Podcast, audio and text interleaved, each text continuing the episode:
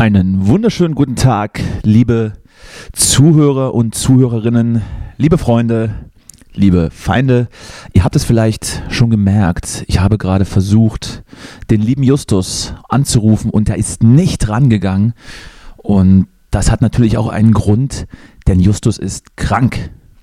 Justus ist diese Woche entschuldigt, denn er ist krank und muss sich ausruhen und diese Pause sollten wir ihm gewähren.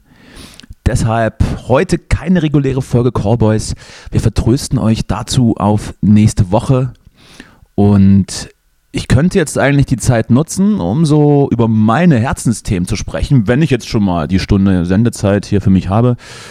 Sollten wir vielleicht einfach über eine, vielleicht über permanente Rückenenthaarung sprechen? Könnten wir tun, aber vielleicht auch lieber nicht.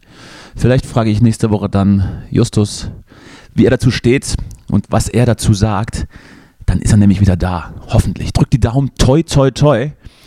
Und ich entlasse euch dann jetzt in den, in den tristen Mittwoch ohne eine neue Folge. Ich weiß, es ist schwer, aber wir müssen da alle durch.